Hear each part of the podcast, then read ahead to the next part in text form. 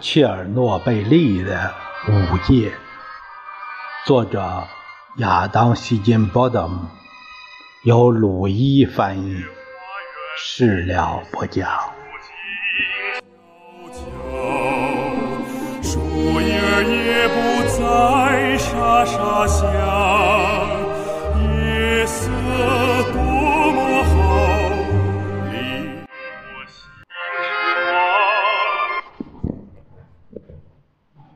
到那年深秋，全苏联征召了数以万计的人到中年的游击队员，到禁区中的高辐射区域埋头苦干，直到达到二十五雷姆的限额。这之后，他们先是接受储物处理，然后听从指示，在一份。宣誓保密的文件上签字，就可以被准许复原，回到原来的地方。走的时候，每个人的手里都攥着一个小小的硬皮本儿，里面是他们累积吸收辐射剂量的官方记录。但很少有人会把这份文件上的数字当真。离开前，还有一些人获得了突出贡献奖，他们可以自行选择某种奖励，收音机或手表。回到家后，许多人会试着用伏特加来清除体内的辐射。不管《真理报》和《消息报》上如何大张旗鼓地宣扬胜利。关于他们所面对的艰苦条件的真相，还是慢慢的传遍了苏联的大城小镇。结果是，当预备役军人收到召集他们进行特殊训练的征兵通告时，他们也慢慢明白了这意味着什么。有些人就对征兵官员行贿，好让自己留在家中。据说。缓服兵役，不去阿富汗参战的价码高达一千卢布，而逃脱去切尔诺贝利的义务，则只需一半价钱就够了。在禁区外围的某些军营中，指挥官还会面对手下部队的不断反抗。一群两百名。来自爱沙尼亚的游击队员被告知，他们的服役期从原来的两个月延长到了六个月。于是，他们愤怒地聚集在一起示威抗议，拒绝回到工作岗位。基辅的军警巡视人员也经常会遇到抛下手下士兵的高级军官，他们一个个喝得醉醺醺的，试图乘火车。逃离这座城市，然而还是有很多人自愿留在切尔诺贝利工作。有人是被传说中的高工资吸引，因为在高辐射地区服役会额外发放给劳动者一笔奖金；有人是出于对科学的好奇，也有人只是出于为祖国母亲牺牲自我的念头。就像他们的父辈和祖辈在伟大的卫国战争中做过的那样，弗拉基米尔·乌萨坚科，三十六岁，十月十七日征召入伍。包括他在内的八十名游击队员，由一架卢申七六运输机从哈尔科夫空运到基辅。然后乘坐卡车赶到核电厂附近的一座军营。有一位工程师死前服兵役时，曾在苏联导弹防卫部队担任无线电操作员，本可以通过贿赂免于入选，但他却没有那么做。在禁区里，他看到的是一片混乱。到处都是穿着军装的士兵，像绿色的蚂蚁一样，急匆匆地执行着他们的任务。但在他看来，正进行的一切全无头绪。一群群伞兵游泳在高辐射区域晃荡着，等待上面的指示，或在其他工作时在旁边看热闹，完全无视辐射剂量在自己体内的累积。乌萨坚科负责指挥一个排，那些在禁区中已经待了一阵儿的、没有被委派官职的军官，提醒他要保护好自己。别理那帮发号施令的大官别让自己的手下暴露于最危险的辐射下。随即，他们便被派到与石棺高墙之下的机械大厅中，为中型机械制造部的 US 六零五建设小分队工作。乌萨坚科带着八个人来到正二十四点五的标记位置，在那里。隔开三号机组、四号机组的混凝土屏蔽墙仍在建设中。他们花了一个小时才将木板钉在那堵墙上。他们在那里做的每一件事都被列为机密。战士们从来都不知道自己工作的目的到底是什么。木板在这儿，锤子在那儿，拿好钉子，赶快干吧！工作内容常常在变，但究其性质又都是一样的，全是让人累断了腰却完全不解其故的重体力活。他们站成一排，将一摞摞单个容积四十升、装满了水的袋子费力地拖进建筑物的地下室，然后由人用手。完成混凝土搅拌工作，他们从屋顶上扔下被弃置在那里的消防水袋，从冒着泡泡的水池子底下捡起瓦砾碎片。他们得到的全部指标，不过是把看到的东西都捡起来，而且速度要迅速。石棺之中黑暗而潮湿。乌萨坚科最大的恐惧，便是手下的士兵迷失在这一座伸手不见五指的迷宫中的某个地方。其实，强烈的辐射存在于每一个地方，在某些房间里，他们甚至能感觉到一道看不见的射线在轰击着自己的眼球；在另外的一些房间中，他们能看到。中型机械制造部之前安装的音箱，它不间断地发出低频消音，警告人不要逗留。在其他地方，US- 杠六零五建设小分队的工程建设专家在墙壁上悬挂了一连串的三十六伏灯泡，在衬了铅的观察间中。借助电视摄像机观察游击队员的工作进展。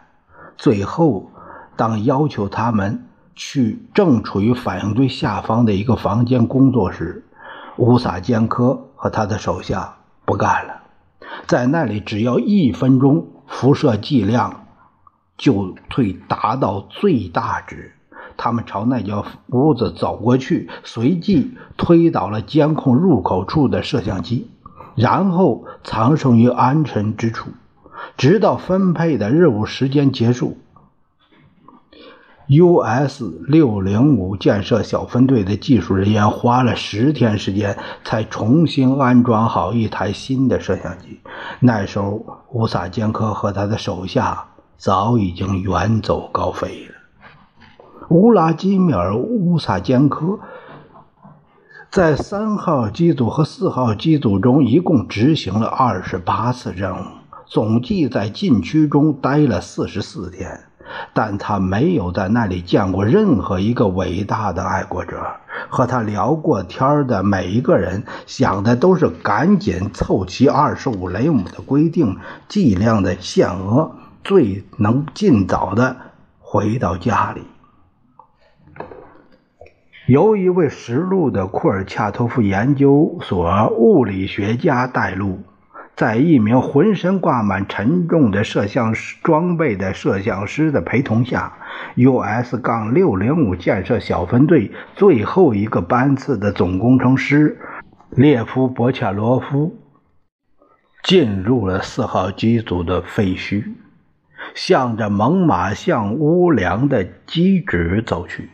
一干人等爬上了一座被炸离了墙面、如今歪歪扭扭悬在空中的楼梯，在正二十四标记的位置处，他们转入下方一条漆黑的走廊，然后开始跑起来。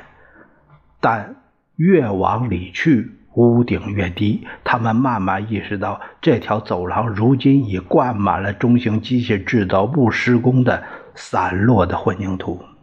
到这条黑暗通道的尽头时，博恰洛夫和他的手下不得不蹲下来，在仅有四十厘米高的空间扭曲着身体前行。每个人都紧拽着前头那个人的双腿。在正三十九的位置，他们终于看到了天光。在离猛犸象选址不远的地方，有一个出入孔道。将其他人都留在后方，博恰洛夫独自全速跑过废墟。三分钟后，他回来了。虽然受到了相当大剂量的辐射，却也就此确定了施工方案：使用一台德马克起重机，一个深海潜水器，专门选出的六十名动作。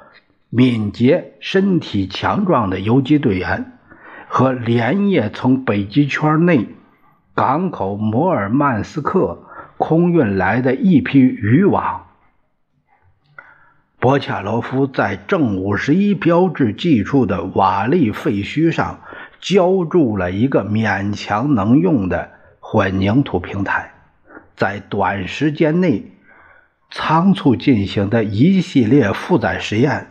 让工程师们相信，这个地基足够结实，能够承载起猛犸象的重量。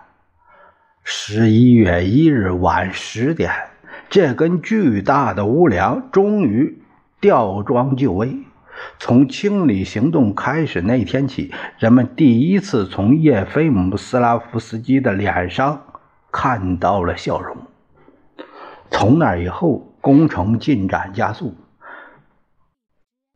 封盖住反应堆那被炸成筛子的五脏六腑后，中型机械制造部的队伍安装了一个通风换气系统，让石棺内的空气保持稳定，并在旁边刚刚进行过除污处理、装满了计算机设备的房间里安装了一系列。辐射和温度监控设备，因为反应堆堆芯中的那一百八十吨油还是不知所踪。列加索夫院士和他的科学家依然担心有可能发生新的链式反应，但是在这个新结构中，中型机械制造部的工程师们还安装了一个由库尔恰托夫研究所。负责监控的喷淋系统，按照设计，当新的临界点开始出现时，它会向反应堆废墟喷洒能吸收中子的碳化硼溶液，为所有一切附上一层抑制反应性的膜。最后，四号机组大厅的屋顶、窗户都用钢板层层密封。而反应堆大厅的西侧，则由一排十个巨型钢制浮壁给予支撑，每个浮壁高达四十五米。十一月十三日，斯拉夫斯基再一次前来视察工程时，石棺已经差不多完工。这座森然矗立的黑色钢铁大厦。将他的建筑意图——中世纪魔幻小说中困住撒旦的监狱——完美的呈现了出来。这是一项无与伦比的建筑成就，一个在极其艰苦、恐怖的条件下达成的技术胜利，一个苏联式好大喜功的新高峰。工程师们宣称。这一建筑结构使用了四十四万立方米的混凝土、六十万立方米的砂石、七千七百吨金属。工程每日造价飙升到超过一百万卢布，或是一百五十万美元。当斯拉夫斯基凝视着他的杰作——这座用混凝土和钢铁。建成的野性主义的大教堂时，据说泪水充盈了这位老人的双眼。这将成为斯拉夫斯基作为中型机械制造部庞大帝国之首的最后一项成就。一个星期后，总理雷日科夫将他传召到自己位于克里姆林宫的办公室。要求他提出辞职。斯拉夫斯基用他个人惯用的蓝铅笔写下了一行字：“我的左耳已聋，请解除我的职务。”这种壮心不已却被迫下台的怨愤与不甘清晰可见。斯拉夫斯基当时已经八十八岁，再过六个月。就可以庆祝担任中型机械制造部负责人三十周年。随后，他离任的消息传到了莫斯科大奥尔登卡街中型机械制造部的总部，他的手下都悲伤的流下了眼泪。一九八六年十一月三十日。正式宣布石棺交付使用的文件最终得以签名确认。距离将四号反应堆炸得四分五裂的首次爆炸，仅仅只有七个月零四天。十二月三日，列夫·博恰罗夫完成了自己在特别禁区中的使命。冬天已经来到了乌克兰。第一场雪很快就会落在石棺上。他裹着一件发给阿富汗作战部队的冬季防寒的外套，内穿一件条纹衬衫，来到了基辅的火车站，和几名同事一道坐上了一辆连夜开往莫斯科的火车，随身带着一大纸箱。瓶装的伏特加。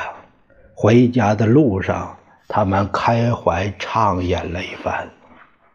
第二天早上，火车开进莫斯科时，博恰罗夫原本以为他们会在车站受到英雄凯旋般的礼遇，然而站台上并没有前来迎接的人群，他只看见了自己的妻子，还有一位开车。